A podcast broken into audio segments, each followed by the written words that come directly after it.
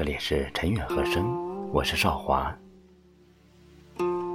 黯然销魂者，为别而已矣。至情至性的文人，面临分别时，总会产生一种不吐不快的激情。那么，古人用什么寄托送别之情呢？长亭饯别。古时因为生产力低下，交通工具只有两类：一是陆路的车马，二是水路的舟船。从陆路离去，远行代步者，或是乘车，或是骑马。在车马所行的古道旁，早在秦汉时便开始置亭，供行旅停歇休憩或送别饯行之用。庾信《哀江南赋》已有“水独秦经，山高照行，十里五里，长亭短亭”的句子。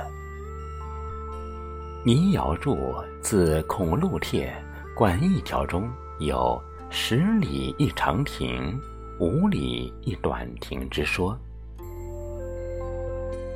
所以长亭的意象色彩就是离别与送别。到了宋代，柳三变要离开京城时，他的恋人在都门外长亭摆下酒筵给他送别。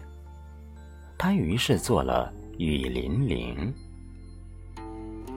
寒蝉凄切对长亭晚，骤雨初歇。”道尽了恋人分离时难舍的别情，成为脍炙人口的千古名篇。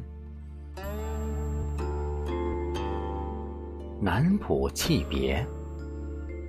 与北方诗人多用“长亭”一词相对，南方诗人多用南浦意象渲染送别气氛。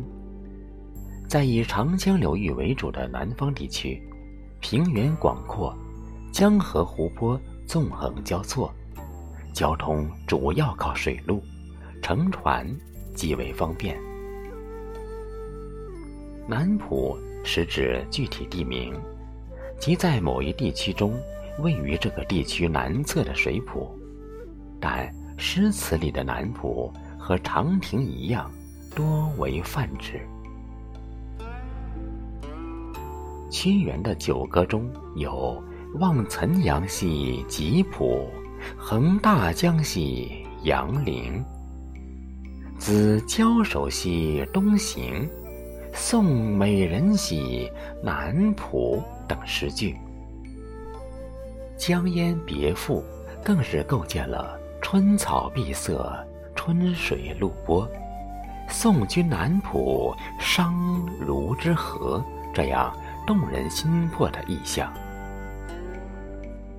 南朝诗人谢朓《鼓吹曲·送元曲》诗中曰：“北凉辞欢宴，南浦送佳人。”就这样，一代一代的诗人，将离愁别绪的情怀不断的添加到南浦这一意象上，南浦成为水边送别之地的一个专名。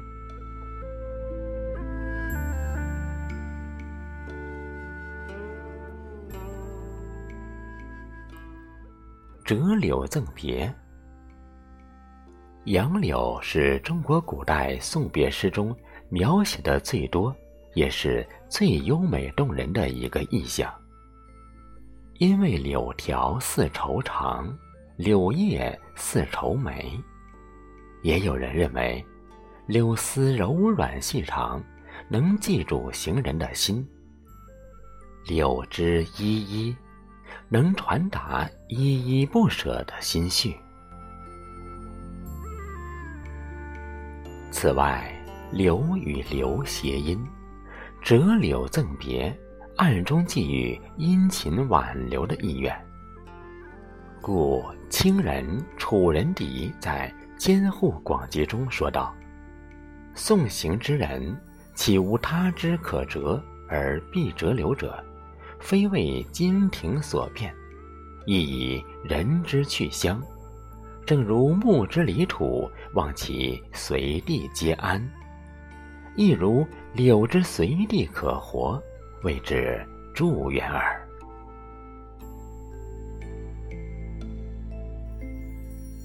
诗经·小雅·采薇中》：“昔我往矣，杨柳依依；今我来似，雨雪霏霏。”是最早以杨柳表惜别之情的诗句。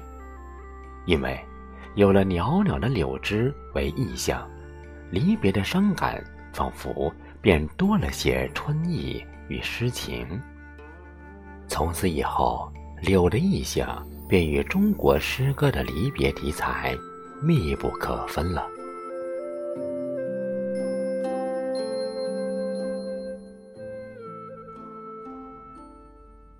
饮酒离别，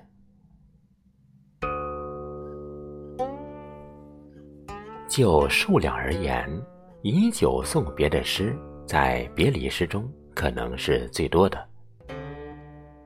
元人杨在《诗法家数》曰：“凡宋人多托酒以将意，写一时之景以心怀，与相勉之词以致意。”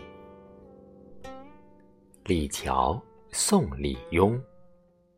落日荒郊外，风景正凄凄。离人席上起。征马路旁思，别酒清壶赠，行书眼泪啼。殷勤欲沟水，从此各东西。杜甫《奉己意》重送严公四韵：远送从此别。青山空负情，几时悲重把？昨夜月同行。列郡讴歌兮，三朝出入荣。江村独归处，寂寞养残生。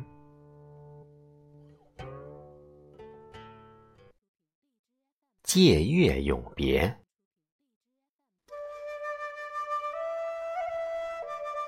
人有悲欢离合，月有阴晴圆缺。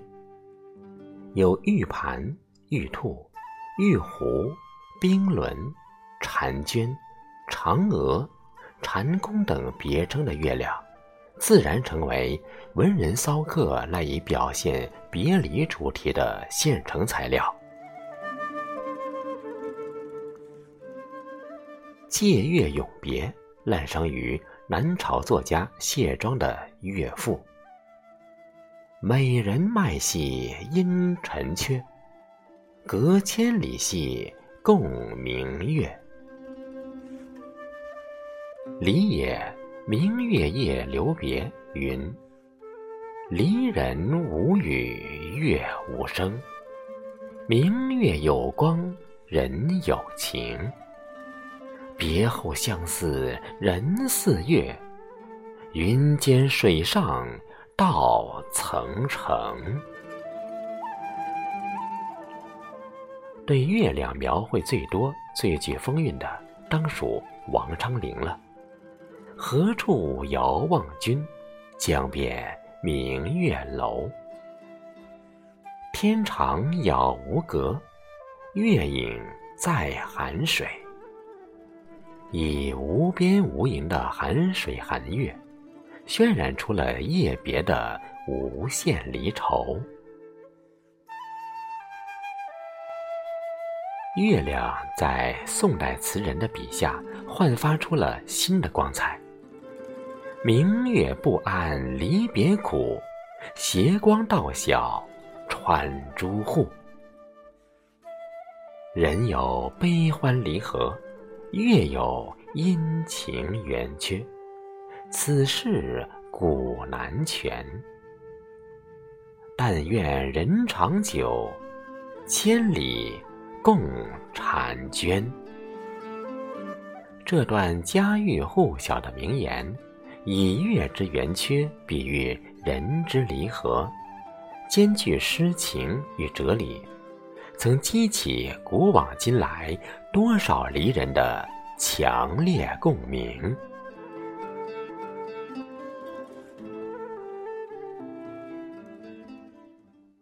芳草惜别。青草染上伤别的色彩，淮南小镇的作品中已有滥觞。招隐士有王孙游戏不归，青草生息萋萋之句。青青河边草，绵绵思远道，是汉乐府《饮马长城窟行》的成绩。青草碧色，春水露波，送君南浦，商如之河，是江淹别赋的发挥。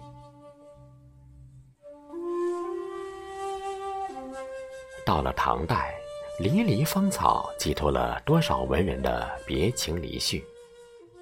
李白送赵判官赴前府中丞书墓云。东风青草路，江上后归轩。王维送别云：“春草明年露，王孙归不归？”黄甫冉送陆鸿渐栖霞寺采茶云：“借问王孙草，何时泛晚花？”雍陶送余中丞使北番云：“来春雍边际，新草满归城。”等，无一不是借草表达早日相会的意愿。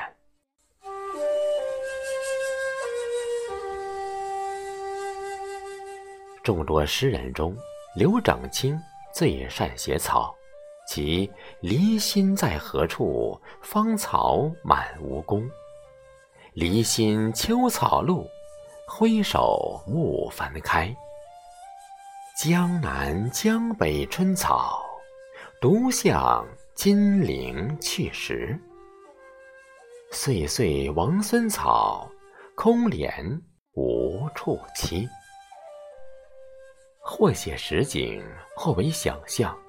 诗中的草，无一不是诗人离情别绪的反应。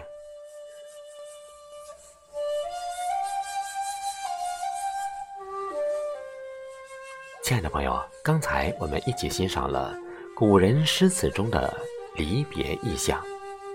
如果您喜欢本期节目，请点赞、点再看，感谢您的收听，我们下次见。